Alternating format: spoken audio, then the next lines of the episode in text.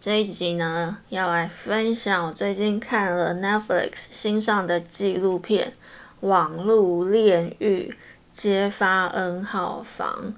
这个事件有多恶心呢？我想不用我再来深入介绍。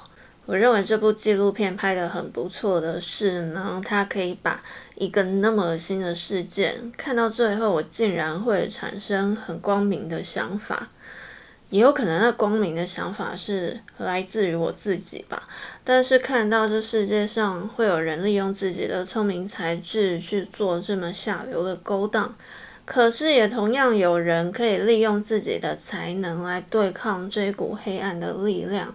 当我看到纪录片里，无论是警察、记者、两位女大学生，或是白帽骇客。大家同心协力的想要抓出这个利用网络、利用人性的恐惧操控这一些受害者的恶魔，还是让我觉得很感动。觉得人性呢，还是充满着光明面的。在这一部纪录片里面，看到这两位嫌犯的犯罪手法，真的让我觉得。有一点佩服他们的聪明跟不怕麻烦呢。光是他去领钱的那个手续，我都会觉得啊，算了，要领到这一笔钱，竟然要使用这么多手段，真的想到就累耶。真的是把才华用错地方，去领钱也要够勤劳才可以。我认为他们不仅头脑聪明，然后知道怎么样利用网络，无论是要骗这些无辜的受害者，或者是利用一些技术性的逃避，隐匿在网络之后，然后他们也很懂心理学，知道怎么样利用恐惧去操控这些受害者。但我认为他们内心一定有很大很大的空洞，才会想利用操控别人，让别人去做一些奴隶行为，来增加自己的权力感。在现实生活中呢，越被当成是 loser 的人，越是需要这一些权力感。每次看到这些事件，我就会想。如果可以时光倒转，重回这个犯人他的人生经历，他们究竟是在哪个点上出了差错，何以让他们没有好好发挥自己的聪明才智，让自己走到正途，却干出这等令人发指的事来，彰显自己的权力感呢？看到最后面呢，最令我感动的是那两位帮助破案的大学生，其中一位说：“如果可以的话，希望可以从更早、更早开始调查这个事件，早一点救出这些受害者，然后希望可以再回到更早、更早以前，回到嫌犯出生之前。这个时刻，我以为他想要说的是，希望嫌犯从来就没有被生下过。”没想到他后面接着说：“那我一定会好好引导他，让他成为一个好人的。”这么强大又温柔、坚定的认为可以引导这样犯罪的人成为一个正常人的信念，真是让我太感动了。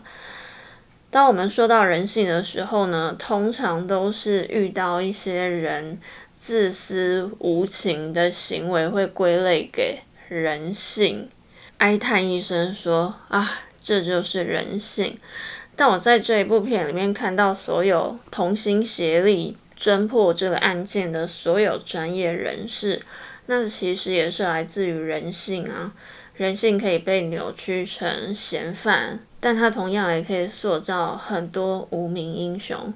我最近呢看到一半的书《灵魂之书》。中文书名有个小小的副标题是“五十二周冥想练习”，其实比较像是五十二篇作者对人生的体悟。我认为可以当成独立的散文来看。其中一篇提到如何活得全心全意，这跟 N 号房事件有什么关联呢？等等，我再来说明。这本书当中一个段落提到荣格探讨的阴影，书中是这样说的：没有荣格这位先驱，今天的我们不会了解自己是如何回避并否认自身的某些面相。他把我们不想要的精神特征描述为阴影。阴影不见得是好或坏的，只是单纯反映或夸大了我们性格中被拒绝的面相。荣格强调把阴影融入意识的重要性，否则我们就会把这些夸大的特质投射在他人身上。所以我一直在想，在真实世界里，嫌犯是不是从来没有享受过成就感？然后这就成为了他的阴影，他才需要用这样扭曲的方式去展现自己的权力感。当然，这纯属我个人猜测。我看电影啊，或者是任何纪录片，比较想要用自身的观点去探讨这么夸张、这么扭曲的现象。所以回到我们日常生活中，我们想象一个学生在学校里从来没有。得到过任何的成就感，没有从学习、从团体里面得到任何成就感、价值感。像大部分的人应该都有经历过，学校里不是都会有那种风云人物吗？这种现象可能比你想象的更早，从小学甚至幼稚园就开始有所谓的带头的那一些风云人物。也许他是在同才之间人缘比较好，也有可能是他比较受到老师、权威人士的喜爱，或者是他本身功课比较好。从小我就发现，然后会被老师推荐去参加画画比赛、去音乐班的同学，其实就是功课比较好的同学。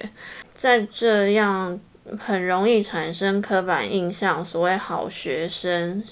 比较受宠、比较有人缘这样的团体里呢，真的比较难让每位学生都享有成就感或是自我的价值感。像以前我记得高中。的时候，有班上被迫参加的辩论比赛，好像讲话比较大声，平常朋友就比较多的人，他们感觉就比较会辩论一样。但其实我看他们的观点，其实好像也还好嘛。那其实就是风气决定成果，或是。人缘决定成果。想象一个人只是因为外表不起眼、长相不讨喜，在团体里真的很难感受自我价值感。他会不会就因此投入了黑暗的世界里，想在另外一个扭曲的世界寻找扭曲的成就感呢？我不晓得这跟荣格说的阴影是不是有一点关联。但我一直都知道，必须辨认出自己性格当中的阴影，试着去拥抱那阴影，不要让那阴影长出恶魔，吞噬了自己。这篇散文的另外一个段落提到，一个活得全心全意的人会试图推崇并融合体内那些看似互不相干的部分。一个全心全意的社会会试图推崇并融合内在那些看似互不相干的人。全心全意带有一种完整的包容性，有如海纳百川。这并非一个抽象议题。全心全意与否会带来实实在在的结果。作者的写法不晓得是不是因为透过翻译，可能有时候读起来会觉得有点没头没尾。但这本书叫《灵魂之书》，我想可能就很难具体的去谈灵魂这回事吧。我有时候是读着读着就会读到比较有有感觉的部分。以上这一段呢，我就认为会不会一个全心全意去看到自己无助、失落、阴暗、恐惧的人，比较不会成为恶魔，或者是被恶魔操控。而一个全心全意的社会以及团体，就是更能包容与欣赏各种不同性格的个体，不会只欣赏主流的美丽，也懂得欣赏每个不同独特的特质与外表。我以前这样跟朋友开玩笑说，我认为这个社会定义的美女很简单，就是你长发大眼瘦。就是美女的定义。那性格方面呢，大多就要甜美、外向、活泼、随和，就是主流欣赏的特质。但有很多人呢，他们思考深沉，个性谨慎、低调、内敛。如果一个社会或是一个团体懂得让不同特质的人好好发挥自己的特长，去包容不同的阴影，我想这样才能让光照进阴影，让阴影不再豢养恶魔。恶魔也许只是未见识过爱的伟大，从来没有被包容、被好好看顾后变形的模样。最后呢，再跟大家分享书中这一段小小的段落：倘若我们继续把自己区分为坏人与好人，就看不见一个事实：我们其实有能力接纳所遇见的一切，创造出坏人是一种文化阴影。在这块阴影下，我们驱逐某些人，只因他们让我们想起那些我们不愿在自己身上看见的面相。今天的人生研究所就跟你分享到这里，下次再与你一起研究人生哦。祝福大家心中在需要的时候都会有光照进，祝福大家平安。